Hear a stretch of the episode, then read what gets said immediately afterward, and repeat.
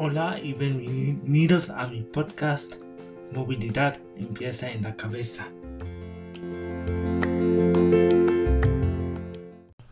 Hola y bienvenidos a todos a una nueva, nueva episodio de mi podcast Movilidad em, empieza en la cabeza. Hoy vamos a hablar sobre el tema de inclusión con una persona que yo conozco muy bien. Es mi profesora Maya y ah, vamos a hablar con ella porque también tiene experiencias en este tema. Hola y uh, bienvenidos a Maya. ¿Cómo estás? Hola Kevin, Buenas, buenos días, buenas tardes a todos los escuchantes. ¿Cómo estás? Yo estoy muy bien. Sí, estoy muy bien también y gracias por tu tiempo. Gracias a ti, gracias por invitarme a este, a este podcast y bueno, vamos a, hablar. Sí, eh, pero antes que vamos a hablar, ¿quieres eh, presentarte para no, nuestras uh, followers del podcast? Vale, de acuerdo, sí. yo soy Amaya, soy vasca y soy la profesora de español de Kevin. Ah, nos conocimos este año a través de Zoom. No, no este año, el año 2020, ¿verdad? Bueno, el año 2020, sí, quiero decir, este curso, este curso podríamos decir, eso, tiene razón, sí. Y bueno, debido a la pandemia, ¿no? Sí. Ha sido una consecuencia de la pandemia eh, que nos conociéramos. Y bueno, ah, hemos hecho, llevamos todo este curso haciendo clases de español y eh, hemos decidido grabar este podcast porque después de conocernos, contarnos nuestras historias de vida, hemos visto que hemos coincidido en este tema. Sí, pero eh, antes que em, empezamos para hablar, um, ¿quieres uh, explicar a nuestros uh, escuchadores sobre el, un poquito sobre el País Vasco? Porque seguramente que hay muchos que no, que no saben mucho sobre eso. Claro. Ah, bueno, yo he dicho que yo soy vasca. Eh, el País Vasco es una nación que se sitúa eh, al norte de la península ibérica y bueno, es una nación que no está reconocida, que no tiene Estado, por lo tanto hay una parte que pertenece al Estado español y otra que pertenece al Estado francés. Tenemos nuestra propia lengua, una de las más antiguas de Europa, nuestra propia cultura y bueno, para que la gente se sitúe un poco, las ciudades más conocidas serían, por ejemplo, Bilbao o San Sebastián. Sí, sí. Y uh, bueno, la gente del País Vasco también tiene una, un idioma diferente, ¿verdad? Eso es, euskera. El euskera. Bueno. Kaisho. Entonces, uh, vamos a empezar con el tema de inclusión. Um, con la, con la definición de eso más o menos, ¿no? ¿Qué significa um, inclusión? Um, ¿Qué puedes decir sobre eso? Bueno, yo voy a dar la definición de la UNESCO. Hay muchos autores muy reconocidos, Ainscow, Echeita, Carbonell, que han escrito uh, extensamente, ampliamente sobre este tema.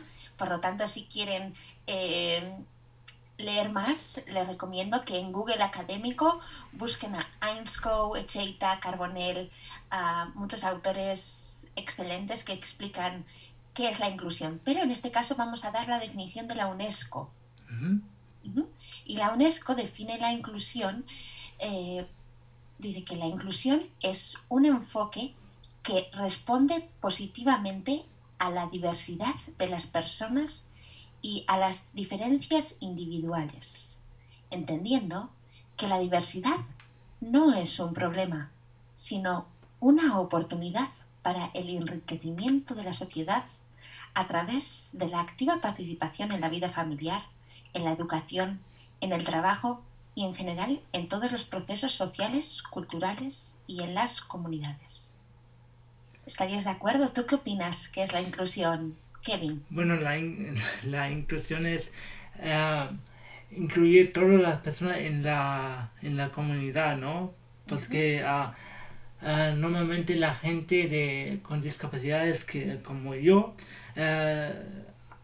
tienen, tienen um, asistentes también porque es necesario. Y antes se dijo, oye, es suficiente si tienes un, un asistente estaba más de, de integración, ¿no? Y ese están los, los, um, diferentes sectores, ¿no? Integración e inclusión. ¿Dirías que, que ahora mismo eh, el modelo actual en Alemania, que es donde tú vives y de dónde eres, No. sería más la integración? Bueno, estamos en un proceso, ¿no? Como, como todos los países en este tema, creo. En, una, en unas partes sí, en otras partes eh, estamos, eh, estamos en el camino de, de inclusión. Am, porque, porque, claro, mu- muchos años eh, hicimos la, la integración y por eso el cambio eh, en, lo- eh, en las cabezas de la gente es, es muy, es muy difícil y ese, ese se necesita tiempo. Necesita tiempo, sí. Tiempo, educación, pero bueno, vamos poco a poco en ello, ¿verdad? Sí, y cómo es en España, cómo es en España o en País Vasco, porque, ah, porque ah, he dicho en este podcast que tienes también experiencias en este tema, cuéntanos. Sí, bueno, yo, yo voy a explicar que yo soy profesora de educación primaria, de educación infantil, también hice una especialidad en educación especial y, y bueno, no he trabajado tanto directamente, pero sí que eh, bueno, he leído, he investigado y he estado cerca de, de experiencias ah, pues con, en la educación especial. He de decir que yo creo que el modelo actual también sería la, la integración. Ah, ¿Por qué? ¿Por qué? Porque en las escuelas, ¿eh? estoy hablando, porque ah, normalmente existe una, un aula aparte eh, dentro del colegio donde los niños con necesidades educativas especiales salen algunas horas a pues recibir la educación que necesitan. O por el otro lado también puede ser que haya está la opción de que la profesional entre en el aula y en ese caso esté con únicamente respondiendo a las necesidades de esa persona con educación especial. Pero esto no sería inclusión, esto es integración, es decir, que la persona esté integrada, que sea parte de ese lugar, pero no que, se, que aporte. Sí, ajá, tiene una, tiene un asistente, uno- una persona, una persona más y por eso no está, no está un parte del, gru- del grupo, ¿quieres decir eso? Eso es, eso, eso es lo que se da actualmente. Am, en cuanto a las políticas, sí que se, si tú lees la ley o lo que se quiere inculcar, sí que se utiliza mucho la palabra inclusión, pero a la hora de las prácticas y de poner recursos, ah, pues falta personal, falta que los ratios sean más pequeños, Sí, falta que los horarios sean más flexibles, ¿no? sí. Ah, las profesionales que conozco en este ámbito son excelentes. Les mando un saludo desde aquí a todas ellas, a todas mis compañeras de la universidad sobre todo, eh, porque hacen una labor excelente, son muy profesionales y ponen lo mejor de sí mismas para que la inclusión sea un poquito más real. Pero les falta y nos falta a las profesionales recursos y una, un cambio de paradigma real en la educación. Sí, y cuenta, cuéntame tu opinión, ¿qué era, qué era, eh, mm, mm, qué era necesario para hacer de lo- del parte de- del político o hacen, hacen suficiente en ese tema? No, no, yo creo que no hacen suficiente. ¿Tú qué opinas, Kevin? Yo creo que no es, nunca, a- a- de momento no es suficiente. Sí, bueno, Sí que, sí, dime, Am, bueno, en Alemania es un poquito... am, ya sab- sabemos que existe este tema en, en nuestra vida, pero los políticos ha- hablan menos sobre eso. Siempre hay otras pri- prioridades y todo, ¿no? Eso es. Eh, por ejemplo, ¿qué podría ser necesario para mí? Bajar el ratio, es decir, que en cada clase haya menos alumnos a cargo de un- una profesora. Sí. Am, vamos, a, vamos a hablar sobre, eh, sobre la parte de escuela. Am, am, cuando cuando estaba en, en la escuela, estaba, estaba en, eh, en eh, los uh, en los um, oh perdón perdón um, en los uh, años 90 entonces uh, ese tema en este en esta en este tiempo no, no era presente no hablamos más de integración. Y por eso también um, las alumnos en clase um, eran un poquito bueno en mi caso estábamos 15 alumnos en un clase no sé cómo es en España cuéntame Ahora mismo el ratio es de 25 personas, 25 niñas. ¿Y qué, qué era, qué era el, el perfecto número de, de alumnos en tu opinión? Yo no sé cuál sería el perfecto, pero yo lo bajaría a 10. Ok, sí. Bueno, ¿y cuántos uh, profesores? Porque en, en Alemania, uh, si hablamos sobre escuelas de inclusión, uh, están más de un profesor en una clase.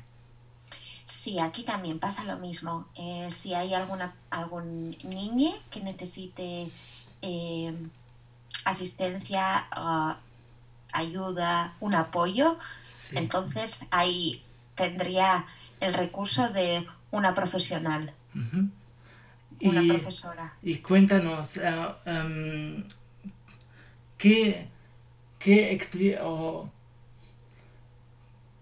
qué, qué es... Uh, ¿Qué es, el, o ¿Qué es la cosa que te gusta trabajar con, con las personas que tienen un problema y que necesitan apoyo? Hmm, buena pregunta, Kevin. Pues no, los, no sabría, es un poco difícil contestarlo, ¿no? Eh, es una profesión muy vocacional, por lo tanto, eh, es algo que tú lo sientes desde pequeña o, o, no, o más de mayor. Yo en mi caso lo sentí bastante de pequeña y, y es algo que, que, te llena por dentro, ¿no? Sentir que mm, estás aportando tu granito de arena para hacer de este mundo que es tan horrible y tan hostil muchas veces un lugar mejor, para llenarlo un poco de amor, de diversidad, de que lo diverso está la belleza. Sí. Entonces es, es, eso lo que, lo que a mí me llena. Pero bueno, que mira, a mí lo que me interesa, que has empezado a contarnos, pero ha quedado un poco a medias, ¿cómo fue tu experiencia en Alemania en el colegio, tu experiencia personal? Uh, ¿Cómo te trataron? ¿Qué, qué, ¿Cómo trataron a tu familia? Um, cuéntanos un poco. ¿Cómo ah, fueron tus años en, la, escuela? Bueno, la experiencia no, no, era, no, era, no era buena siempre, porque, hay, porque también, también había buenos momentos.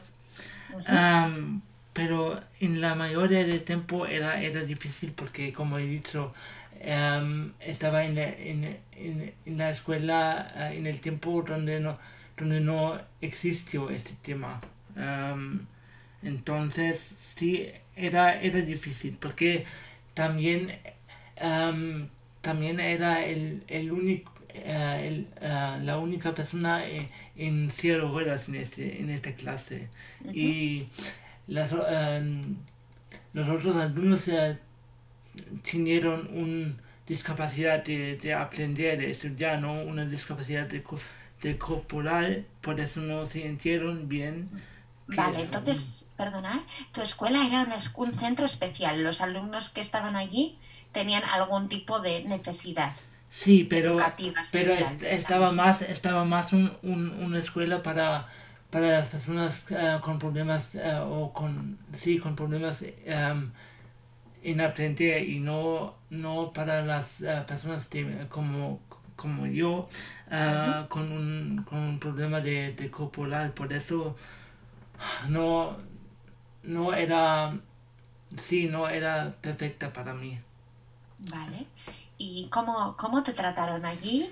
Uh, yo, yo sé, porque me has contado alguna vez, que tus experiencias no siempre fueron buenas. Sí, la verdad, bueno, no, no quiero, no quiero, uh, no quiero hablar uh, um, qué pasó en especial, pero um, sí, creo que creo que estaba estaba difícil para, para ellos también porque las, las profes, las mayores, no, no tuvieron una educación para la, para la gente que, uh, como yo, uh, de, de, los problemas de, uh, de discapacidad en, en, cuerpo, por eso también estaba difícil para, para ellos también.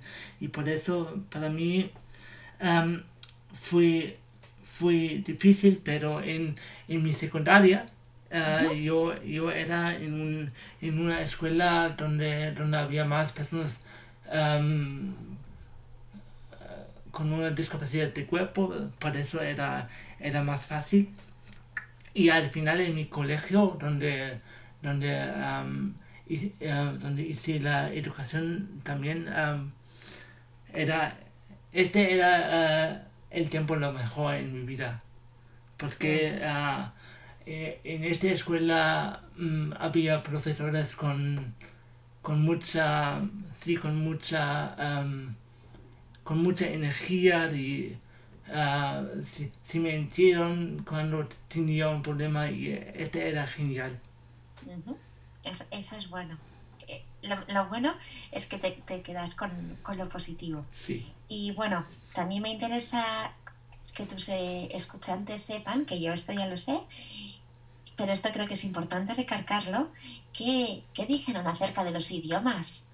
Un profesor o un director, ¿Qué, ¿qué, dijo a tus padres? Sí, sí, sí, sí. Um, tú sabes esta historia, ¿no? Pero sí. um, bueno, en mi, um, en mi escuela primaria um, había el momento uh, donde aprendimos el idioma alemán, ¿no? uh -huh. para escribir y para hablar. Y el director um, dijo a mi mamá, oye, uh, para, para su hijo no es necesario uh, escribir y no, por eso no puede participar 100% por, por su discapacidad.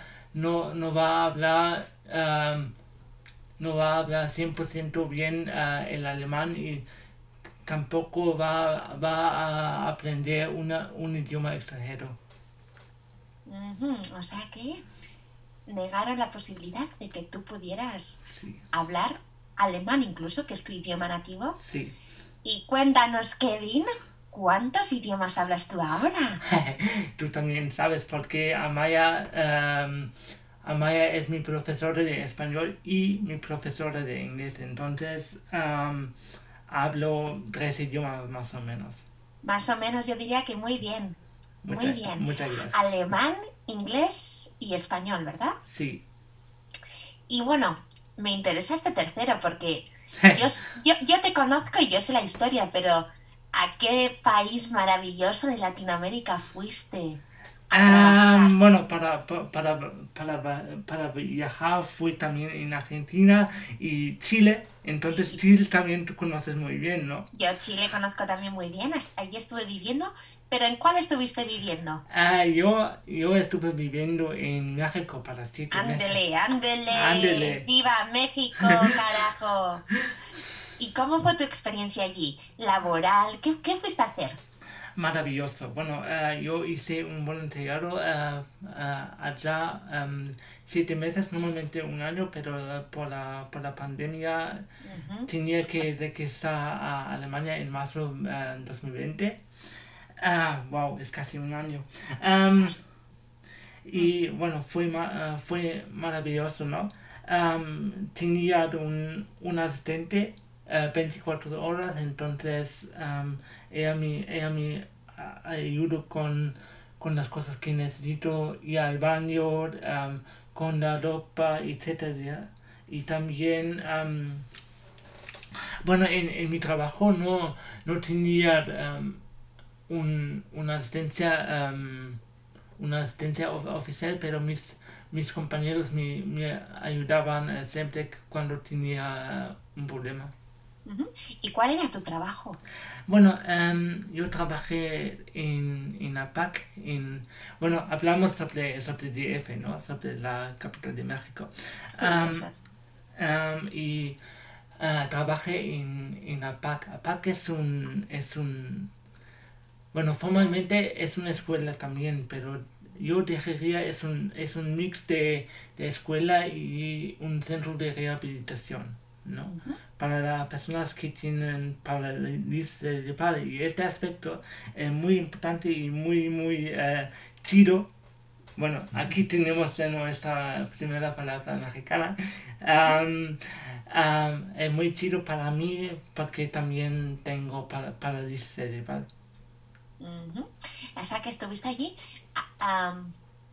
enseñando o siendo profesor, creo, ¿o no? Sí, en el primer tiempo em, trabajaba, em, trabajaba em, como profesora de deporte porque en Alemania hice deporte un poquito para necesidad de vuelas y etc.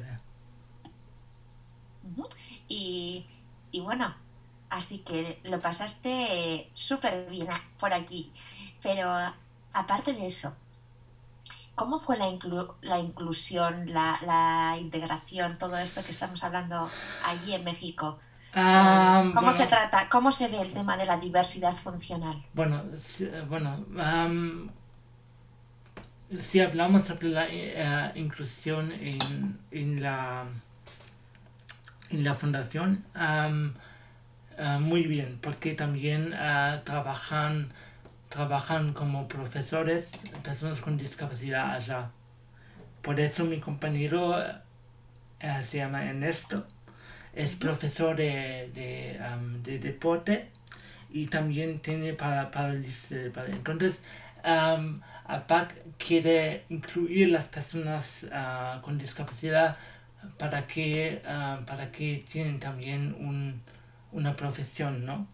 Entonces, esa, esa es, bueno, pero cuando iba por la calle con mis asistentes y conozco este de Europa porque ah, y por mis viajes porque también uh, viajé mucho ah, y en México hay hay menos personas con discapacidad que, que puedes ver en la calle. Pero ¿y crees que está como más escondido más llevado al, al hogar eh, este tema de diversidad funcional? ¿Como que se esconde más en la sociedad? No sé, es difícil para mí. Ah, creo que creo que la gente wow mm, es, es una pregunta difícil mm, Sí, quizás es difícil y, quizás no estuviste el, tiempo suficiente, pero bueno, otra, otra pregunta diferente la gente allí, uh, ¿cómo, ¿cómo te trataba? ¿Cómo era el trato? Muy, muy, muy bien y muy, amable, muy amable, la verdad. Muy pues, amable. Porque, porque sí, también, bueno, cuando, cuando yo necesitaba algo o, alguna persona para, para apoyar, uh, no estaba no estaba ninguna ninguna pregunta tenía todo, todo ah, el apoyo que necesitaba en este momento. Y bueno, estaba, estaba, o era, era un muy bien tiempo. sí. Y bueno, entonces, cuando oh, también uh, hemos dicho que, que, tú viviste un ratito en, en, Chile. ¿Por qué viviste en Chile? Yo viví en Chile uh, porque eh, bueno, me fui a viajar y, me quedé allí dos años y medio, más o menos. ¡Wow! Es, es un montón de tiempo, ¿no? Es un montón, es un montón de tiempo que lo disfruté mucho y, y que lo viví intensamente. ¿En cuál, ¿en cuál ciudad en, en Chile viviste? En Valparaíso. Ay, sí, conozco también. Tú también la conoces, ¿verdad? Estuviste por allí. Porque yo fui unas... Em, una semana en Chile, bueno, unos días en Santiago de Chile y un día eh, en Valparaíso también. Un día en Valparaíso. Así que allí estuve en el puerto viviendo un, un tiempito. También estuve un tiempito en la Patagonia, pero era más corto, ah, porque eran como los veranos en la Patagonia, pero la mayoría del tiempo lo viví en Valparaíso. ¿Y cómo es tu experiencia de tema inclusión en Chile? Porque yo personalmente... Em, en este tiempo había más personas con, uh, con en la calle. Esa, esa, es una diferencia de México. Sí, podría ser esa, esa la, una, una de las... Sí, tiene razón. Eh, mi experiencia, bueno, ah, está, estaría relacionada con la educación no formal, ¿sí? La educación informal, ah, ya que pude tomar parte en una asociación que se llama La Casa de los Peces, la cual sigue trabajando y les mando un saludo muy, muy cariñoso, un abrazo muy fuerte desde aquí, eh, en Valparaíso. ¿Qué es lo que hace esta asociación? Pues trabaja con personas con diversidad funcional adultas, sobre todo trabaja más con las personas que tienen diversidad funcional visual, ¿no? Con, ah, que tienen mm, pues problemas de visión o, que son invidentes. Eh, pero no solo con ellos, sino con, más una toma abarca, perdón, quería decir abarca la diversidad funcional en su totalidad. Y ah, lo que hace es trabajarlo mediante el arte, la música.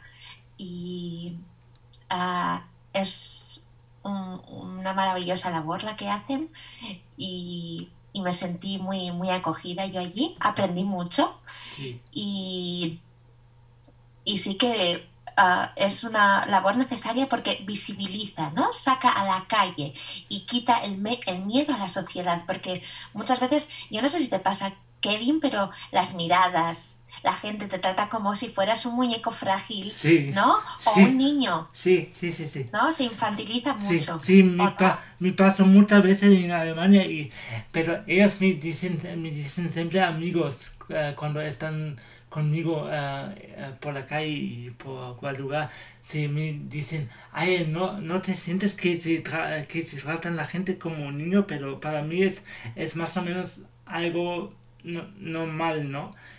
Ah, más, más, es, más, es un tema más presente para mis amigos.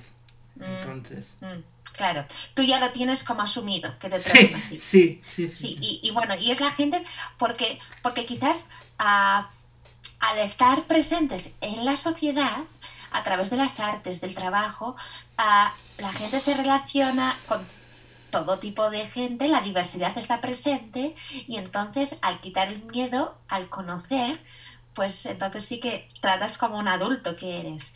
Pero eh, lo que está más extendido es tratarlo con pena, infantilizarlo o tener como miedo y, y mirarte de una manera un poco... bueno, menos, menos como miedo, eh, más como inseguridad, ¿no? La gente no sabe. Eso es. Eso es. Entonces, este tipo de asociaciones, la Casa de los Peces, también estuve trabajando como voluntaria en otra, en mi pueblo, aquí en el País Vasco, que la quiero mencionar, que es GV, eh, que también hace trabajo, ah, ah, es una asociación de familias con diversidad funcional de tiempo libre eh, y también hace este tipo de trabajo, visibilizarlo, sacarlo a la calle, reivindicar su lugar en la sociedad y, darle su valor ¿no? a estas personas que son personas adultas y, y tenemos que ser tratadas como tal y que tienen su derecho al ocio, a pasarlo bien, a salir a la calle, a tomar algo, a hacer deporte, a aprender música, ¿no? a, estar presentes en todos y cada uno de los ámbitos de la sociedad. Sí, y bueno, la, la um, pregunta última o el tema más o menos última de este podcast, um, porque antes de este podcast me escriben um, mucha, mucha gente y quieren saber, ay, uh, tú, tú, estudias español con la Maya, me gusta uh, bien escuchar eso, pero ¿Cómo es para, para el profesor? Eh, ¿Existe una diferencia trabajar con personas con discapacidad en la clase? Porque tú también tienes uh, claramente uh, personas que tú enseñas español a ellos que no tienen discapacidad. Entonces, uh, ¿existe una, una diferencia o cosas que tienes que hacer diferente en, en la clase conmigo y la clase con con, ellos?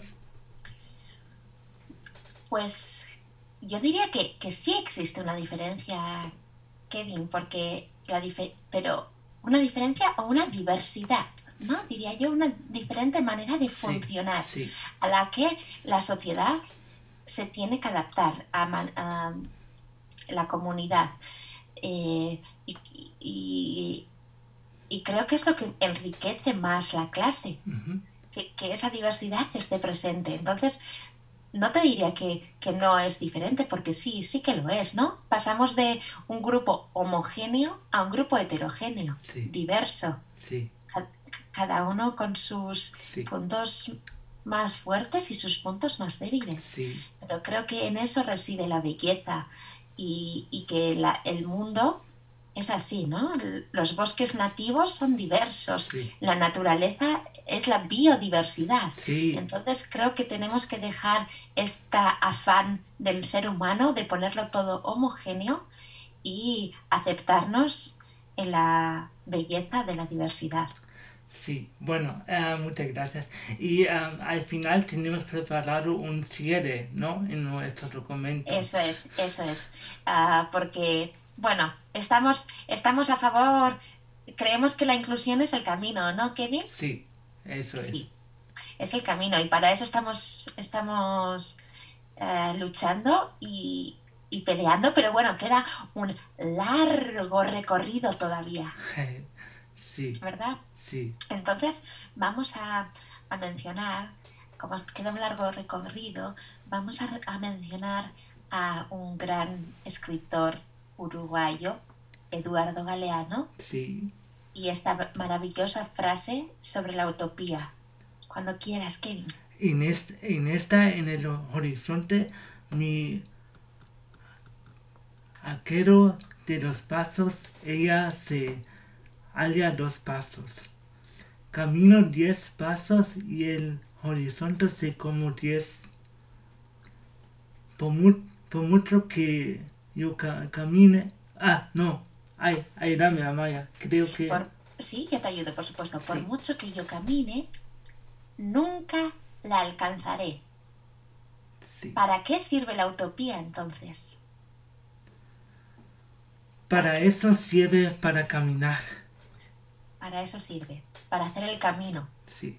para, para dar pasos para adelante, poco a poco. Cada uno animamos a todo el mundo a que dé sus pasitos los que pueda, dentro de sus posibilidades, porque el cambio se da con pequeños pasos aquí, allá, en México, en Chile, en Irlanda, en Alemania. Hoy, ta- hoy sí, también, también fuiste en Irlanda, ¿verdad? Sí, esto ya en otro podcast lo Ay, contamos. ok, entonces, am, entonces, ah, quiero decir muchas gracias por tu tiempo y por esta entrevista. Gracias a ti, Kevin. Muchísimas gracias por invitarme a tu podcast y te mando un abrazo cariñoso desde un soleado País Vasco. Sí. ¿Qué tiempo tenéis por ahí por la fría Alemania? Cuéntanos. Ay, sí, en, en este momento está un poquito difícil, tenemos menos 12 grados, pero está bien. Ánimo, ánimo con el frío y con el invierno. Sí, entonces, muchas gracias a ti y ah, muchas gracias a mis ah, followers pa- ah, para escuchar este podcast y hasta el próximo episodio. Adiós. Agur.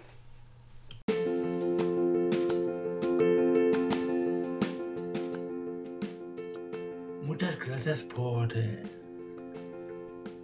escuchar este episodio y hasta la próxima vez con mi podcast Movilidad empieza en la cabeza.